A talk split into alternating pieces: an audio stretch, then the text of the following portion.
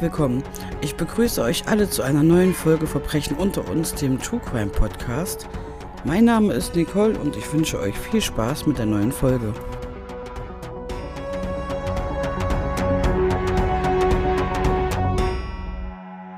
Hallo meine Lieben, ich wünsche euch einen wunderschönen guten Tag, Abend oder Nacht, je nachdem, wann ihr die Folge hört. Ich freue mich, dass ihr wieder eingeschaltet habt und möchte auch gar nicht lange um heißen Brei herumreden. Ich möchte euch heute von Bethany N. Decker erzählen. Bethany ist am 13. Mai 1989 geboren und wächst zusammen mit ihrer Mutter Kim und ihren zwei jüngeren Geschwistern in Fredericksburg in Virginia auf. Später zieht sie dann aber mit ihrer Familie nach Ashburn in Virginia. Ashburn ist knapp 50 Kilometer von Washington DC entfernt und hat knapp 44.000 Einwohner. Seit ihrer Geburt ist Bethany ein fröhliches Kind. Sie lacht sehr viel und ist allgemein sehr glücklich in ihrem Leben. Sie ist auch sehr gut in der Schule und bekommt einen sehr guten Highschool-Abschluss. Nachdem sie diesen Abschluss bekommen hat, fängt sie an zu studieren, und zwar globalen und wirtschaftlichen Wandel. Bethany ist eine sehr intelligente und selbstbewusste Frau geworden. Im ersten Studienjahr lernte sie damals Emil kennen. Die beiden verliebten sich sehr schnell ineinander und Emil war ein hoffnungsloser Romantiker gewesen. Er versuchte Bethany wirklich jeden Wunsch von den Lippen abzulesen. Bethany ist jetzt 21 Jahre alt und sehr glücklich. Ihre Familie findet, dass Emil auch sehr gut zu ihr passt und es fühlt sich für alle an, als wären die beiden schon immer füreinander bestimmt gewesen. Es dauert auch nicht lange, bis Bethany dann feststellt, dass sie schwanger ist und die beiden Eltern werden. Auch wenn die Schwangerschaft so früh nicht geplant war, freuen sich beide sehr auf das Kind und auch darauf, ihre eigene Familie zu gründen. 2009 beschließen sie dann zu heiraten und nur sechs Monate später kam dann ihr Sohn Kai zur Welt. Damit sie nun genug Geld hatten, fing Bethany neben ihrem Studium an, in einem Restaurant zu arbeiten. Aber auch Emil war natürlich nicht untätig. Er war schon, als er Bethany kennengelernt hat, bei der Armee gewesen und deswegen auch nicht sehr oft zu Hause. Nun war es aber an der Zeit gewesen, dass er für einen Einsatz nach Afghanistan sollte, wo feststand, dass er monatelang nicht zu Hause sein könnte. Und trotzdem war die Familie davon überzeugt, dass sie diese Zeit überstehen und das auch zusammen schaffen würden. Als Emil nun also nach Afghanistan muss, bleibt Bethany mit ihrem Sohn zurück. Sie zieht nun in ein Apartment, was näher an ihrem Arbeitsplatz ist und lässt den kleinen Kai oft bei ihren Schwiegereltern oder bei ihrer Mutter damit sie einfach mehr arbeiten konnte und mehr Schichten in dem Restaurant annehmen konnte, um natürlich noch mehr Geld zu verdienen. Sie kümmert sich natürlich trotzdem liebevoll um ihren Sohn. Zur Uni geht sie auch immer noch regelmäßig, damit sie ihr Studium nicht vernachlässigt. Irgendwann fing Bethany allerdings an, sich einsam zu fühlen. Ihr Mann ist nicht da und sie allein und muss sich die ganze Zeit allein um alles kümmern. Viele solcher Ehen überstehen so eine Zeit nicht. Gerade wenn der Partner im Krieg ist, trennen sich die Wege sehr oft. Laut einem Bericht 2019 hat sich die Scheidungsrate von Mitgliedern der US Army fast verdoppelt. Während es 2001 noch ca. 5600 Scheidungen gab, waren es 2004 schon fast doppelt so viele, nämlich knapp 10.500 Scheidungen. Das liegt natürlich daran, dass die Einsätze wirklich monatelang gingen und die Partner nicht nach Hause konnten. Natürlich aber auch an der Einsamkeit der Partner, die zu Hause geblieben sind. Aber es gibt natürlich auch noch andere Gründe. Zum Beispiel, dass Menschen sich unter, unter dem Einfluss von Krieg auch verändern und viele danach psychische Probleme haben und einfach nicht mehr so sind, wie sie halt vorher gewesen sind. So passiert jetzt also, was passieren musste. Bethany lernt bei ihrer Arbeit in dem Restaurant einen anderen Mann kennen. Er heißt Ronald Walden. Ronald ist zu dem Zeitpunkt 31 Jahre alt und stammt ursprünglich aus Bolivien. Die beiden lernten sich jetzt also kennen und haben dann auch sehr schnell eine Affäre angefangen. Und Ronald ist auch sehr schnell bei Bethany ins Apartment mit eingezogen. Bethany's Freunde und ihre Familie fanden das Ganze überhaupt nicht gut. Sie waren sogar wirklich sehr schockiert darüber. Auf der einen Seite natürlich darüber, dass Bethany ihren Mann betrügt. Und auf der anderen Seite fanden sie, dass Ronald kein guter Umgang für sie ist. Ronald ist allgemein sehr eifersüchtig und kontrollierend und vor allen Dingen auch sehr gewalttätig. Also alles in allem wirklich kein guter Mensch. Der kleine Kai mag Ronald auch überhaupt nicht und, und er bekommt dann auch regelrecht Angst vor Ronald. Einmal hat Kai sogar ein blaues Auge, worüber Bethany's Mutter sehr besorgt ist. Bethany erzählt ihr allerdings, dass sie sich keine Sorgen machen muss, dass alles in Ordnung ist und dass der Kleine sich nur gestoßen hat. Und damit ist die Geschichte dann auch für Bethany abgehakt. Außerdem findet ihre Familie dann raus, dass Ronald einmal bei dem Kindergarten von Kai angerufen hat, um sich als Emil auszugeben. Was er genau damit bezwecken wollte, weiß ich nicht. Der Kindergarten hat allerdings so darauf reagiert, dass sie ein Codewort eingeführt haben und jeder, der im Kindergarten angerufen hat, musste dieses Codewort nennen. Ansonsten hat er keine Informationen über Kai bekommen was ich persönlich ehrlich gesagt sehr gut finde. Ronald kontrollierte Bethany auch, wo er konnte. Er schrieb ihr ständig, wenn sie unterwegs ist, SMS, was sie macht und wer bei ihr ist. Er verfolgte sie teilweise auch, bis sie dort angekommen ist, wo sie hin wollte und setzte sich in sein Auto und blieb so lange da drin sitzen, teilweise über Stunden, bis Bethany wieder rauskam. Er ist also wirklich sehr krankhaft eifersüchtig auf alles und jeden.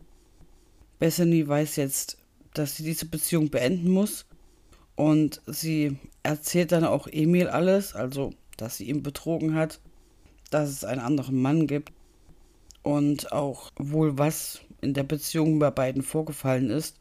Also sie muss wohl nicht direkt sagen, dass er sie geschlagen hat, aber es gab wohl Andeutungen dahingehend, Bethany und Emil hatten in letzter Zeit auch nicht sehr viel Kontakt, da Bethany jetzt sechs Tage die Woche arbeitet und wenn sie telefoniert haben, war sie meistens sehr kühl und abweisend zu ihm gewesen.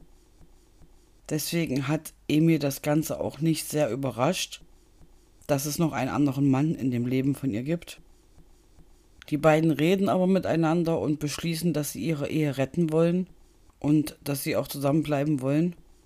Sie wollen wenn Emil Urlaub hat, zusammen in den Urlaub fliegen und sich aussprechen und dann an ihrer Ehe arbeiten.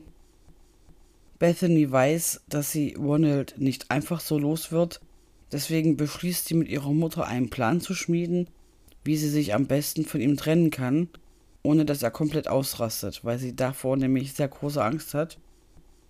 Ende 2010 zu Weihnachten schickte Emil dann eine Nachricht über das Fernsehen nach Hause zu seiner Familie. Ein Video davon poste ich euch auf meinem Instagram-Account Verbrechen unter uns.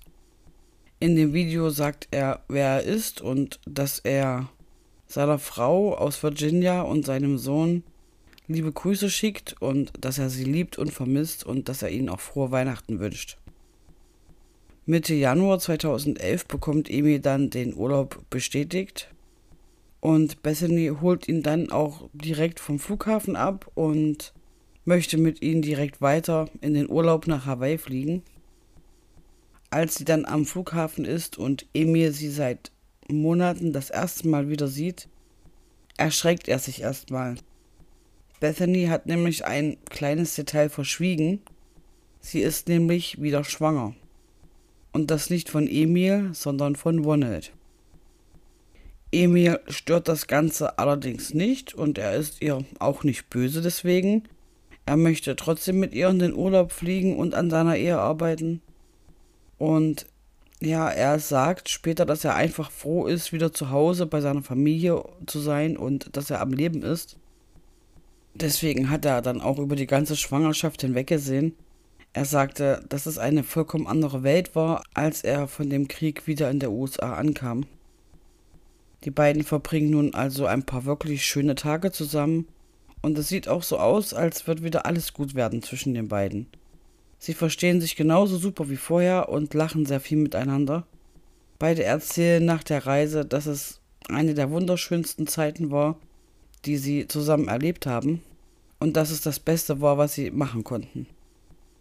Am 28. Januar 2011 kamen die beiden also nach Hause zurück und Bethany besuchte an dem Tag auch ihre Oma. Die beiden haben dann einen gemütlichen Tag verbracht und haben zusammen Pizza gebacken fürs Abendbrot. Und dabei ist ihre Oma aufgefallen, dass irgendetwas mit ihr nicht stimmt. Und dann erzählte Bethany, dass sie sich absolut nicht wohlfühlt in ihrer Haut, dass sie traurig ist und dass sie ein schlechtes Gewissen hat, äh, weil sie halt auch nicht weiß, was sie mit Ronald machen soll. Beziehungsweise wie sie Schluss machen soll. Sie unterhält sich also mit ihrer Oma und am Abend kommt Emil dann auch bei ihrer Oma vorbei die beiden wollen mit ihrer Oma zusammen Pizza essen und alle drei haben einen sehr schönen Abend. Sie lachen, sie unterhalten sich, alles ganz normal, bis dann von Bethany das Telefon auf einmal klingelt. Ronald ruft an und sagt ihr, dass sie sofort nach Hause kommen soll, und das macht Bethany jetzt auch. Sie packt sich ihre Sachen und stürmt aus der Wohnung und sagt noch, dass sie Angst hat und nicht weiß, was passiert, wenn sie jetzt nicht nach Hause geht, wenn Ronald das so möchte. Bethany geht also durch die Tür und verschwindet. Emil will in der Zeit seine Sachen packen, weil sein Urlaub am 2. Februar zu Ende ist und er an dem Tag wieder zurück nach Afghanistan muss. Es liegen jetzt fünf Tage zwischen dem Tag, an dem Bethany nach Hause gekommen ist, und dem Abflug von Emil am 2. Februar. Ich weiß ehrlich gesagt nicht warum, aber die beiden haben sich in der Zeit, also in diesen fünf Tagen dazwischen, nicht mehr gesehen und offensichtlich auch kein Interesse daran gehabt, miteinander Kontakt zu haben. Was ich daran nicht verstehe, ist, dass die beiden sich erst ausgesprochen hatten, eine Menge Spaß zusammen haben und dann muss man auch bedenken, dass Emil wieder für Monate weg sein wird also, warum sieht man sich nicht nochmal in der Zeit, wo er noch da ist, bevor er wieder nach Afghanistan fliegen muss? Würdet ihr das auch so machen? Dann muss man auch noch bedenken, dass Ronald keinen guten Ruf hatte und sie wussten auch, dass Bethany Angst vor ihm hatte. Warum hat ihr dann niemand geschrieben oder sie angerufen, ob alles okay ist? Oder warum hat man sie überhaupt allein dahin gelassen? Der kleine Kai war die ganze Zeit bei Kim gewesen. Sie hat sich um den Kleinen gekümmert, damit Bethany in Ruhe arbeiten kann, weil sie eh genug um die Ohren hatte.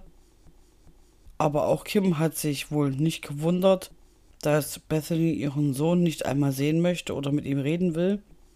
Also vielleicht war das für Bethany alles normal gewesen, aber ich gehe einfach davon aus, dass eine Mutter, die auch noch ortsnah bei ihrem Sohn wohnt, natürlich auch diesen sehen möchte. Wenn sie ihn schon tagelang bei der Oma lässt, beziehungsweise hat der kleine Kai zu dem Zeitpunkt bei der Oma gewohnt. Vielleicht sehe ich das auch falsch oder so. Ich habe keine Ahnung. Das könnt ihr mir gerne auf Instagram schreiben, aber das ähm, habe ich mich auf jeden Fall immer wieder gefragt. Naja, nun sind wir aber beim 2. Februar und dem Tag, wo Emil wieder in den Flieger steigen muss. Es war von den beiden so geplant gewesen, dass Bethany am Flughafen ist, beziehungsweise an den Flughafen kommt, um sich von ihm zu verabschieden. Aber er wartet vergebens auf Bethany, sie kommt nicht. Emil ruft dann also bei ihr an, aber sie geht nicht ans Telefon. Danach versucht er es in dem Restaurant, wo Bethany arbeitet, Aber dort erfährt er dann, dass Bethany schon seit Tagen nicht mehr da war und nicht zur Arbeit kam. Er ruft jetzt noch ihre Mutter Kim an und sagt zu ihr, dass irgendetwas nicht stimmen kann und dass irgendetwas komisch ist, weil Bethany nicht da ist und er sie nicht erreichen kann. Aber Emil hat jetzt auch Zeitdruck, er muss jetzt unbedingt in den Flieger. Das Flugzeug darf auf keinen Fall ohne ihn starten. Ähm, er hat also keine andere Wahl, als nach dem Telefonat das Flugzeug zu betreten und nach Afghanistan zu fliegen, auch wenn er lieber da geblieben wäre. In den nächsten Tagen versuchen ihre Familie und ihre Freunde Kontakt zu Bethany aufzunehmen und irgendetwas von ihr zu hören, aber sie erreichen sie nicht. Es fing dann an, dass sich vier Freunde unabhängig bei Kim gemeldet haben und erzählten, dass sie seltsame Nachrichten bei Facebook von ihr bekommen und dass sie glauben, dass Bethany diese absolut nicht geschrieben haben kann. Sarah, eine Freundin von ihr, meldet sich dann bei Facebook an und sieht, dass sie online ist. Sie schreibt ihr dann und als sie die Antwort bekommt, weiß auch Sarah sofort, dass diese Nachricht nicht von Bethany kommen kann. Die Nachricht hatte eine sehr schlechte Rechtschreibung und wenn Sarah nach irgendetwas gefragt hat, wo sie ganz sicher wusste, dass Bethany Bescheid weiß darüber und dort die Antwort kennt, bekam sie immer die falsche Antwort ausnahmslos. Sarah war sich also sehr sicher, dass nicht Bethany hinter diesen Nachrichten steckt, ruft Kim an und erzählt ihr davon. Aber auch Emil hat eine E-Mail von dem Account von Bethany bekommen und ist sich aber auch direkt sicher, dass diese Mail nicht von ihr geschrieben wurde. Weil Bethany's Großeltern am nächsten an ihrem Apartment wohnen, fahren sie dann zu ihr und schauen, ob sie zu Hause ist und ob es ihr gut geht. Als sie bei ihrem Apartment angekommen sind, finden sie das Auto von ihr vor dem Haus stehen. Es steht dort auf dem Parkplatz, allerdings schräg, also nicht richtig in der Parklücke, und ein Reifen ist zerstochen. Das ist den beiden deswegen auch direkt aufgefallen, weil sie eine Woche vorher schon einmal an dem Apartment von Bethany vorbeigefahren sind aber zu dem Zeitpunkt stand da definitiv noch kein Auto. Die beiden klingeln und klopfen natürlich auch an der Tür, aber niemand öffnet sie und dahinter ist auch absolut kein Ton zu hören. So kommt es jetzt endlich dazu, dass sie am 19. Februar die Polizei anrufen und Bethany als vermisst melden. Zu den Beamten sagt die Familie, dass es für Bethany nichts Ungewöhnliches war sich ein paar Tage nicht zu melden oder dass man sich ein paar Tage nicht gesehen hat. Aber auf der Arbeit war sie bisher immer gewesen. Und ja, bevor man sich dann richtig unterhalten hat mit allen Beteiligten und besprechen konnte, waren dann auf einmal schon wieder drei Wochen vergangen, bis Bethanys Verschwinden dann wirklich richtig aufgefallen ist. Also das muss man sich auch mal vorstellen. Drei Wochen ist eine verdammt lange Zeit. Und drei Wochen mit kompletter Funkstelle zu niemanden finde ich sehr grenzwertig. Die Polizei durchsuchte dann das Apartment von Bethany und stellte dort keinerlei Einbruchsspuren fest oder dass irgendjemand gewaltsam in die Wohnung eingedrungen ist. Sie finden auch ihren Reisepass, das heißt also, sie ist nicht weg aus dem Land raus oder sonstiges. Es deutet auch nichts auf einen Kampf hin und all ihre Wertgegenstände sind auch noch da, an dem Platz, wo sie hingehören. Es sah also eher so aus, als wäre gerade niemand zu Hause und gleich würde wieder jemand durch die Tür kommen. Es stand sehr schnell fest, dass Bethany auch in keins der nahegelegenen Krankenhäuser eingeliefert wurde oder dorthin gegangen ist. Nachdem die Beamten ihre Telefonnummer überprüft hatten, steht auch fest, dass Bethanys SIM-Karte und auch ihr Bankkonto nach dem 29. Januar nicht mehr benutzt wurde. Sie ist auch zu keinem Kurs mehr gegangen und wie bereits gesagt, war sie auch nicht bei der Arbeit gewesen. Es gab also keine einzige Spur von ihr. In derselben Woche durchsuchte die Polizei dann die ganze Umgebung. Sie durchsuchten die Wälder und auch das Wasser und schickten Taucher hinein. Sie haben sich auch Hilfe beim FBI geholt, allerdings alles ohne Ergebnisse. Da die Polizisten nichts finden konnten, wo sich Bethany aufhält, war der letzte Mensch, der Bethany gesehen hatte, Emil. Aber auch Ronald ist natürlich verdächtig für die Polizei. Emil bekommt dann vom Militär die Erlaubnis, nach Hause zu gehen, um bei der Suche nach seiner Frau zu helfen. Und das macht er auch. Er macht alles Mögliche, was die Polizei verlangt, um die Ermittlungen irgendwie voranzutreiben. Er unterzieht sich einem Lügendetektortest, den er mit Bravour besteht.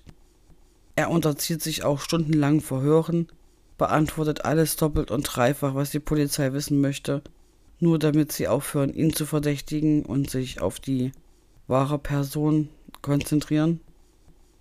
Obwohl die beiden viele Probleme in ihrer Ehe hatten, merkte man Emil auch an, dass er besorgt war.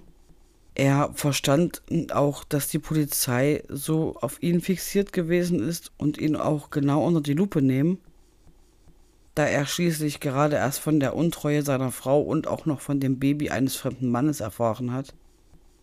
Ja, allgemein ist er wirklich sehr verständnisvoll und hilfsbereit. Nachdem sie Emil überprüft haben, schauen sich die Beamten Ronald dann natürlich auch genauer an und dieser ist wieder zu seinen Eltern gezogen und sagt der Polizei, er sei ausgezogen, weil die Beziehung der beiden nun zu Ende ist. Er sagte auch, dass er der Letzte war, der Bethany gesehen hat. Ronald hat sie noch am 29. Januar gesehen. Da sagt er, das wäre an ihr aber nichts auffällig gewesen.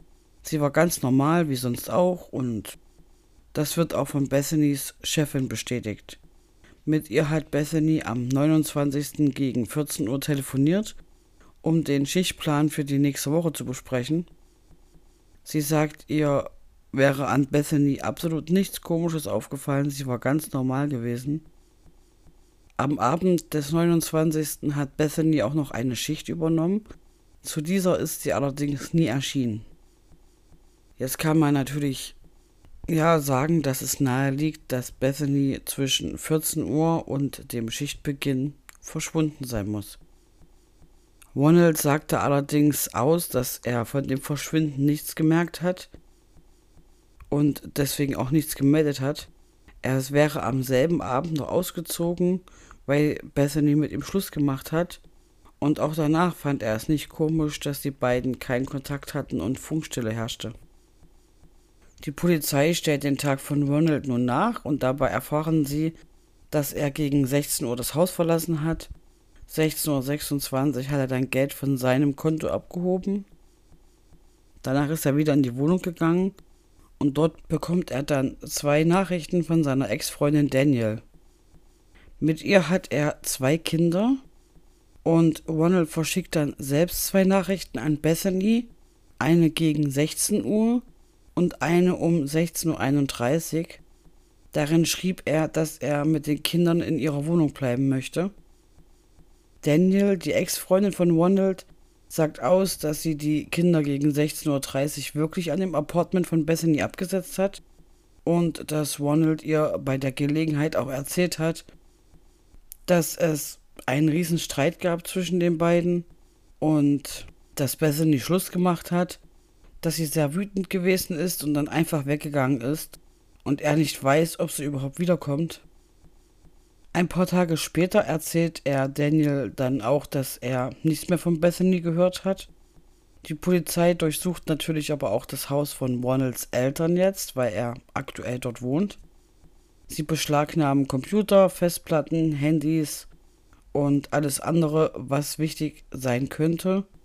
Allerdings finden sie nichts Verdächtiges und absolut gar nichts, was auf Bethany hindeutet. Die Beamten müssen ihn also als Verdächtigen erst einmal ausschließen, aber behalten ihn trotzdem im Auge und er ist trotzdem öffentlich geführt als Person von besonderem Interesse. Die Monate vergehen jetzt und weiterhin keine Spur von Bethany. Als der Entbindungstermin für ihr zweites Baby näher rückt, fragen die Beamten, wieder in allen Krankenhäusern nach und geben eine landesweite Mitteilung raus, aber auch das ist ohne Ergebnis. Im Mai 2012 übernimmt ein neuer Detective den Fall, aber auch er bleibt an derselben Stelle stehen wie seine Kollegen vorher schon und der Fall wird erstmal zu den Akten gelegt. Eine Weile später reicht Emil dann die Scheidung ein, damit er das alleinige Sorgerecht für seinen Sohn Kai bekommt. Und im November 2014 passiert dann etwas, was den Fall von Bethany wieder aufrollen lässt. Am 12. November 2014 gegen 2 Uhr morgens bekommt die Polizei von North Carolina einen Notruf, bei dem es sich um häusliche Gewalt handelt. Eine Frau namens Vicky sagt am Telefon, dass sie zweimal auf ihren Freund geschossen hat, weil dieser sie ohne Vorwarnung angegriffen hat. Er hat sie von hinten angegriffen, sie an den Haaren gepackt, sie mehrfach geschlagen, getreten und gebissen. Er hat sie gewürgt und irgendwie ist es Vicky dann gelungen, an ihre Waffe zu kommen und zu schießen. Das hat allerdings nicht viel gebracht, weil er ihr die Waffe weggenommen hat und dann auf sie geschossen hat. Dabei hat er sie wohl auch einmal am Kopf getroffen und trotzdem hat sie es geschafft, zu einem Nachbarn zu kommen und von dort aus die Polizei anzurufen. Ihr könnt euch sicherlich denken, um wen es sich hierbei handelt. Der Freund von Vicky heißt Ronald Walden. Ronald wird dann wegen versuchten Mordes angeklagt und muss ins Gefängnis. Vicky hat das Ganze überlebt, aber hat dabei ein Auge verloren und Ronald hat ihr zweimal das Genick gebrochen. Er hat dann mit der Staatsanwaltschaft einen Deal abgeschlossen und muss tatsächlich nur für sechs Jahre ins Gefängnis. Danach soll er der Einwanderungsbehörde übergeben und abgeschoben werden. Vicky gibt der Polizei aber noch einen Hinweis, Sie sagt, dass eine Freundin eine Fernsehsendung gesehen hat, wo es um das Verschwinden von Bethany Ann Decker ging und dass ihr Freund darin gezeigt wurde als Person von hohem Interesse. Sie hat Ronald darauf angesprochen und er reagierte sehr komisch. Vicky ist der Meinung, er weiß mehr als er zugibt darüber. Und seitdem sie ihn darauf angesprochen hat, ist er noch aggressiver und gewalttätiger ihr gegenüber geworden. Außerdem hat Ronald ihr ein paar Mal damit gedroht, dass er Menschen auch einfach so verschwinden lassen kann. Nachdem die Polizei das jetzt weiß, schaut sie sich den Fall von Bethany erneut an und stellt auch fest, dass Ronald vor Vicky eine Beziehung mit einer Kellnerin namens April hatte. April hatte Ronald angezeigt er hat sie in einem Streit die Treppe runtergeworfen und auf sie gespuckt und außerdem hat er ihre Sachen aus dem Fenster geschmissen. Die Anklage wird damals aber fallen gelassen, weil Ronald einen Deal für einen Schadensersatz von 2500 Dollar eingeht. Die Beamten gehen jetzt natürlich zu ihm ins Gefängnis, um ihn nochmal befragen zu wollen. Allerdings will Ronald gar nicht mit der Polizei reden. Er ist absolut nicht kooperativ er verweigert jeglichen Kontakt mit der Polizei und lässt über seinen Anwalt ausrichten, dass er mit dem Verschwinden von Bethany nichts zu tun hat und auch nicht damit in Verbindung gebracht werden möchte. Er hofft, dass Bethany nach Hause kommt und will für sie beten. Jetzt müssen wir wieder einen kleinen Zeitsprung machen ins Jahr 2019. Da geben die Behörden bekannt, dass es endlich neue Hinweise in dem Fall gibt Sie haben einen Durchsuchungsbefehl für Bethanys Facebook-Account bekommen und die Daten auf diesem Account analysiert. Was genau sie dort gefunden haben, berichten sie allerdings zu dem Zeitpunkt noch nicht. Am 9. November 2020 erfährt die Presse, dass Ronald wegen Entführung von Bethany Entdecker festgenommen werden soll. Einen Tag später, am 10. November 2020, ist Ronalds Haftstrafe vorbei und er wird dann direkt von North Carolina nach Virginia geschickt und dort wieder verhaftet und direkt wieder in Untersuchungshaft gesteckt.